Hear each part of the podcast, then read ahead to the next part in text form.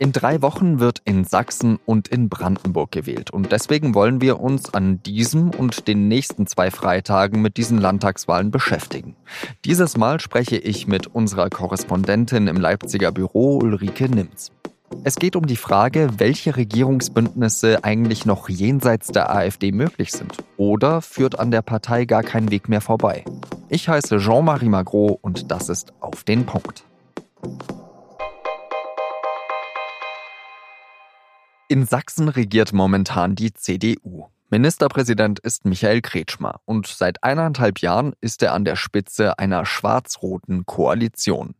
Aber wenn er weiterhin Ministerpräsident bleiben will, dann muss er sich neue Partner suchen. Denn die CDU steht in Umfragen bei ungefähr 28 Prozent, die SPD nur noch bei 8. Das reicht also lange nicht für eine Mehrheit. Und deswegen haben in der CDU sich einzelne Abgeordnete dafür ausgesprochen, sich doch mal Gedanken über eine Koalition mit der AfD zu machen. Bisher hat Michael Kretschmer aber selbst eine schwarz-blaue Koalition ausgeschlossen. Mit wem er stattdessen zusammenarbeiten will, zum Beispiel mit den Grünen oder den Linken, da will sich der Ministerpräsident nicht in die Karten schauen lassen, wie dieses Interview bei einem Wahlkampftermin zeigt.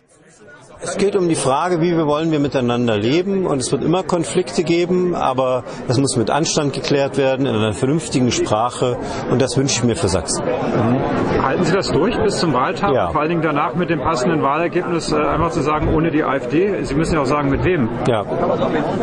Mit wem? Vielen Dank für das Interview. In Leipzig ist jetzt für uns Ulrike Nimz, unsere Korrespondentin für Sachsen, Sachsen-Anhalt und Thüringen. Ulrike, bist du dir dann sicher, dass Michael Kretschmer diese Position, also nicht mit der AfD zu koalieren, durchhalten wird? Zumindest ist der Ministerpräsident ähm, in der Vergangenheit nicht müde geworden, ein kategorisches Nein äh, zu verkünden. Und ähm, ich nehme ihm das auch ab. Vor kurzem ist er sogar so weit gegangen und hat gesagt, die AfD ist auf dem besten Wege, eine neue NPD zu werden. Er ist da sehr deutlich in seiner Abgrenzung nach rechts. Kretschmer ist ja in den letzten Wochen vor allem durch sein Treffen mit Putin zum Beispiel aufgefallen. Welchen Eindruck macht denn der Ministerpräsident auf dich? Also Michael Kretschmer ist natürlich äh, im Prinzip seit seinem Amtsantritt vor 18 Monaten ähm, im Wahlkampfmodus. Er hat sehr wenig Zeit, um das Ruder rumzureißen, um die Stimmung im Land zu drehen. Ja, sein größter Gegner, äh, sage ich immer in diesem Wahlkampf, äh, ist nicht die AfD, sondern ist ein Gefühl in der Bevölkerung. Also wenn man auf die wirtschaftlichen Kennzahlen schaut, dann geht es dem Land so gut wie lange nicht, aber die Stimmung spiegelt das eben nicht wider. Der Ministerpräsident selbst, muss man sagen, ist sehr beliebt, also ist einer der beliebtesten, wenn nicht der beliebteste Politiker im Land. Das äh, kann man von seiner Partei allerdings nicht behaupten. Also viele Sachsen sind tatsächlich von der seit 30 Jahren regierenden Partei enttäuscht. Wenn er nicht mit der AfD zusammengehen will, dann braucht er ja Alternativen. Welche hat er denn?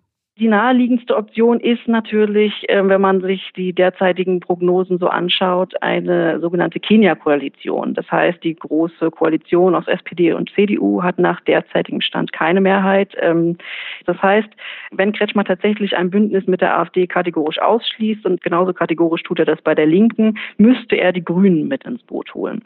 Das allerdings ist im, im Pendlerland Sachsen, ja, im Braunkohleland Sachsen, definitiv keine Wahlkampfoption. Das heißt, man kann sehr schön beobachten, wie Kretschmer so ein bisschen Spagat machen muss. Also er, er geht sehr auf Distanz zu den Grünen. Das äh, führt äh, so weit, äh, dass er tatsächlich sogar mal die Grünen mit der AfD verglichen hat eben um nicht seinen potenziellen Wählern das Gefühl zu geben, naja, wenn du CDU wählst, dann ähm, kriegst du am Ende die Grünen. Und man kann schon fragen, ja gut, welche Optionen bleiben denn da? Es gibt äh, konservative Kräfte innerhalb der CDU, ja, auch die äh, Mitglieder der sogenannten Werteunion, die eben jetzt noch eine Minderheitsregierung ins Spiel bringen.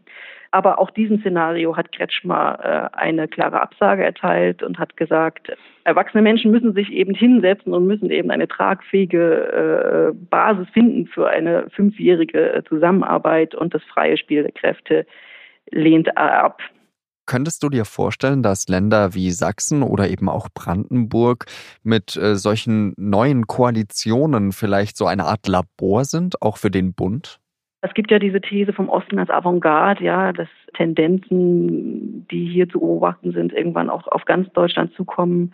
Ähm, Sachsen ist ein sehr spezifisches Bundesland, ein sehr heterogenes Bundesland, das geprägt ist durch die verschiedensten Regionen. Ja, also in der Lausitz wird anders gewählt als im Erzgebirge und im Erzgebirge wird anders gewählt als im Vogtland oder in den Großstädten. Ich wäre da immer sehr vorsichtig, äh, da gesamtdeutsche Trends rauszuarbeiten. Momentan sieht es eher so aus, wenn man sich jetzt meinetwegen die Ergebnisse der Kommunalwahl anschaut oder der Europawahl, dass die AfD ja eben im Westen Deutschlands eher eingebüßt hat. Und momentan sieht es eher so aus, als würde sie sich zu so einer ostdeutschen Regionalpartei entwickeln. Ja, hier ist sie eben tatsächlich sehr stark. Hier kann man so weit gehen und sagen, ja, die AfD ist hier auf dem besten Wege, Volkspartei zu werden. Dass das irgendwann gesamtdeutsch so sein könnte, das, nee, das sehe ich derzeit äh, tatsächlich nicht das Bild, was wir in Sachsen sehen, eben mit diesen wahnsinnig absaufenden Volksparteien, vor allem die SPD, die ja in Sachsen bei acht Prozent liegt, das sehen wir auch in vielen anderen ostdeutschen Bundesländern so. In äh, Brandenburg vielleicht weniger, aber in Sachsen-Anhalt, in Thüringen. Warum schaffen es denn die großen Parteien, ehemals großen Parteien, nicht mehr auf ihr früheres Niveau zu kommen? Also die SPD, muss man ja sagen, war ja in Sachsen jetzt, obwohl sie hier quasi ihre Wiege hat, noch nie so wahnsinnig stark. Momentan ist es so, dass die SPD, glaube ich, einfach auch sehr unter der Bundespolitik leidet und unter dem Bild, was die Partei äh, in Berlin abgibt. Hier muss man sagen, hat die SPD eigentlich ruhig gearbeitet, hat auch einige Erfolge verbucht. Martin Dulich, äh, Wirtschaftsminister und SPD-Chef, hat jetzt ein Azubi-Ticket durchgeboxt. Nichtsdestotrotz kommt die Partei nicht aus dem Umfragetief und zeigt auch selber, muss man sagen, mit dem Finger nach Berlin, ja. Meinst du, dass eben diese dieses äh, ganze Rumverhandeln, welche Koalition jetzt die AfD vermeiden könnte, nicht am Ende auch die AfD stärken könnte? Momentan ist es eben so, dass sich die Parteien irgendwie zusammenfinden müssen, wenn sie die AfD von den Töpfen der Macht äh, fernhalten wollen. Es gibt natürlich Stimmen, die sagen, okay, damit macht ihr die AfD in den nächsten fünf Jahren nur noch stärker. Da gibt es im Prinzip zwei Schulen. Ja, die eine sagen, ihr müsst äh, um jeden Preis verhindern, dass die AfD Einfluss auf die Politik hat im Land. Und es gibt die anderen, die sagen, ja, dann beteiligt sie doch eben mal, um sie zu entzaubern. Ich persönlich bin eher dafür, doch mal Ersteres auszuprobieren. Vielen Dank nach Leipzig, Ulrike Nimz. Danke, tschüss. Und jetzt noch zwei weitere Nachrichten. Als Andrea Nahles vom SPD-Parteivorsitz zurückgetreten ist, da hat Olaf Scholz noch bei Anne Will abgewunken. Er, SPD-Vorsitzender? Nee. Das wäre völlig unangemessen, wenn ich das als Vizekanzler und Bundesminister der Finanzen machen würde. Zeitlich geht das gar nicht. Jetzt hat er seine Meinung aber geändert. Scholz soll nach Informationen des Spiegel in einer Telefonkonferenz mit den Interimsparteivorsitzenden wörtlich gesagt haben, ich bin bereit anzutreten, wenn ihr das wollt. Gegenüber der SZ haben Parteikreise die Kandidatur bestätigt. Scholz wäre damit der erste amtierende Bundesminister, der für den Parteivorsitz kandidiert. Und er wäre auch der prominenteste Befürworter der Großen Koalition. Rashida Tlaib und Ilan Omar sind Abgeordnete der Demokraten im US-Repräsentantenhaus. Sie wollten Jerusalem und das Westjordanland besuchen, aber Israel hat ihnen die Einreise verweigert. Israels Premier Netanyahu wirft sowohl Talib als auch Omar vor, seinem Land die Legitimität abzusprechen.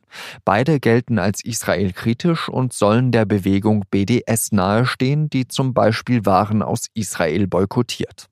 Als Reaktion hat Rashida Talib einen Besuchsantrag für das Westjordanland gestellt. Denn, so die Begründung, es könnte ihre vielleicht letzte Möglichkeit sein, ihre Großmutter zu besuchen.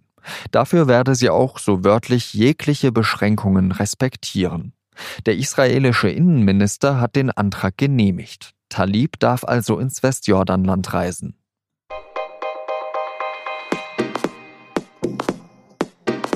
Troja das Vermächtnis der Tempelritter. Inglorious Bastards. Diane Kruger ist eine der weltweit erfolgreichsten deutschen Schauspielerinnen. In der SZ erzählt sie, wie sie sich mit Mossad-Training auf ihren Thriller Die Agentin vorbereitet hat und warum sie zu alt für Marvel-Filme ist. Das Interview können Sie in der Wochenendausgabe im Feuilleton lesen. Mit Digitalabo schon am Freitagabend. Das war auf den Punkt. Redaktionsschluss war wie immer 16 Uhr. Vielen Dank Ihnen fürs Zuhören und ein schönes Wochenende. Adieu.